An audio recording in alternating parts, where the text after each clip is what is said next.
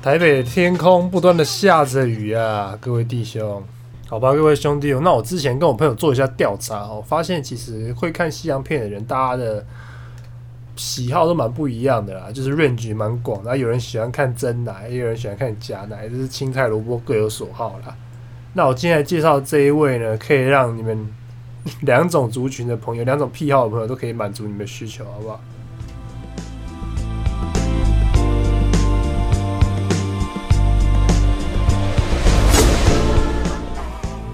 来，各位朋友，Brooke Banner。那这位女优呢，算是我看 A 片、看西洋 A 片的启蒙了。那她有些片子，就算我现在回去看，我已经看很多次了，我还是觉得非常的赞，特别的喜欢呐。就是你看了会觉得说，这就是人生必备，你知道我这一辈子如果有一个 A 片收藏夹，这一部一定要放进去。这个女优出道很早，她。今他今年已经三十四岁，那他十九岁其实就进入这种色情行业。他一开始是拍那种 webcam 视讯的那种，那后来签约到拍片哦。那他就算是现在三十四岁，他还是每年都有在做产出。他总共已经有五百一十五部的片子有他的演出了哈。那为什么说他特别嘞？因为他出道的时候原本其实是天然美乳啊，那拍了。片子也算是比较清淡口味，他也不是说特别狂野什么的。其实他早期拍的片子不知道怎么讲，就是觉得有点老派那种西洋 A 片的风格，也会放音乐啊，然后用那种比较暗的拍的有点艺术片的感觉。可能是他参他参与的片商是那种比较小众，也有可能当时他早期两千年出头的时候拍的片子都是这种风格的。但他是在二零零九年的时候跑去隆乳哦，那二零零九年之后，他这个风格完全开始就是隆乳之后，完全风格就大变，大变，就是风格完全的转变成跟之前完全不太一样。那他隆乳之后，胸部就变成比较坚挺的那种，诶假奶嘛。那他可能是他自己的规划吧，还是他拍片的风格变化，就变成那种狂野型的。熟女女优的感觉，然后变成大浓妆啊，三小的。那我大概介绍一下她的资料。那她是金发的白人，眼睛是蓝色的。她早期来讲的话，她其实长得讲实在话，真的蛮漂亮的，小巧的那种鹅蛋脸，然后身材又高挑，又是那种她身高又高嘛，所以有那种 model 的那种感觉啊，胸部又大，又是天然奶。身材又很纤细，所以那时候早期看到的片子是真蛮不错的。然后身高是一七三呐，体重是五十五公斤哦。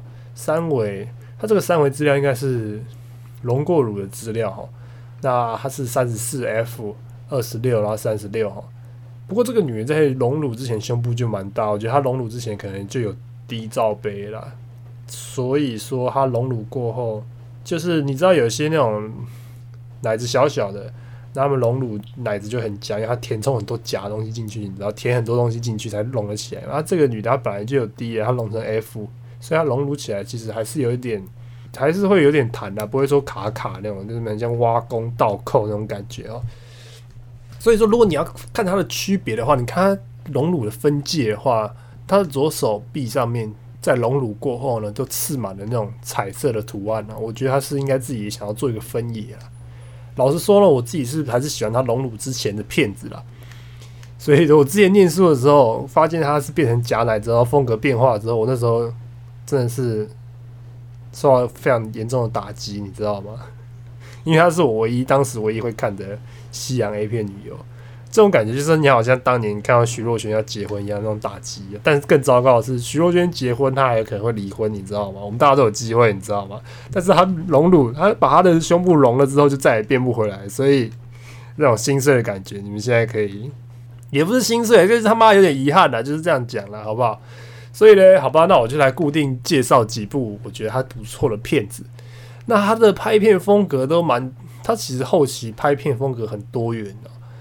我还是比较喜欢他早期的片子。那不过他早期片子不知道是合作的片商比较差还是怎样，就是画质有些都不怎么样，所以说要稍微挑一下，有些画质不太好的。来，让我们看第一个关键字啊，Brooke Banner Amateur POV。那这一部呢，它其实是素人的第一人称视角。我认为是这一名女优的满分的代表作啦。那唯一的缺点就是这一部没有高画质的蓝光可以让我收藏啊。那因为他拍这部片的时候正值二十三岁，入行刚好是四年，身材是最巅峰的时期。那他的演技又不会太过于深色，是非常自然。胸部那个屁股那个脸蛋哈，都是最完美的时期。你去看那个身材，真的是非常的，我觉得是 S 级的。所以如果你只看他一部作品的话，我会推荐你就看这一部就好，其他都不用看，你就看第一个关键字。那我们来看第二部哦。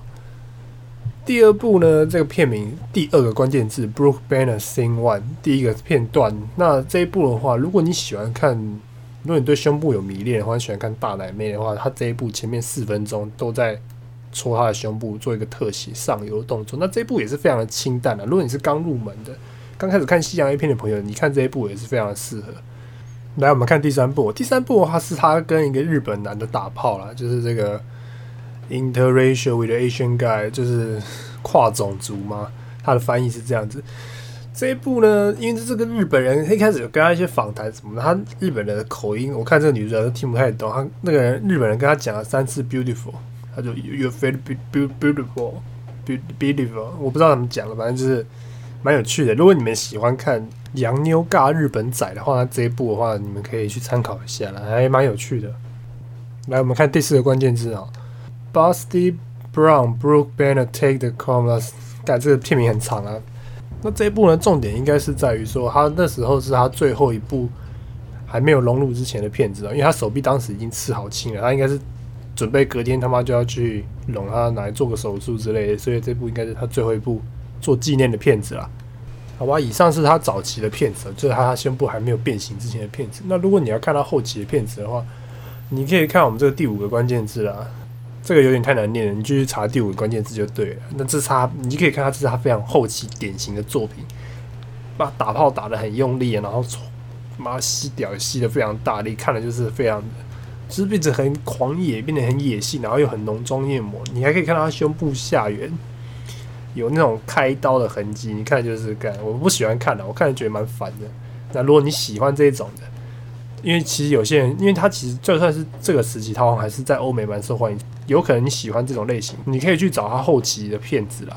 那他其实后期的拍片 range 就蛮广，他还有跟他拍很多黑人啊、三 B 啊，然后各种剧情的。所以你们有兴趣的话，你们可以自己去搜寻看看啊。那以他一个出道十三年的女优，而且他还算是到现在还是有在做活跃的出片哦。他应该可以算是 A 片界的活历史吧？这两千年到现在还有在活跃的，我看也没几个了。好吧，那我今天的 p o c a s t 就到这边结束了。那希望帮助到各位，好，那我们下次再见啦，拜拜。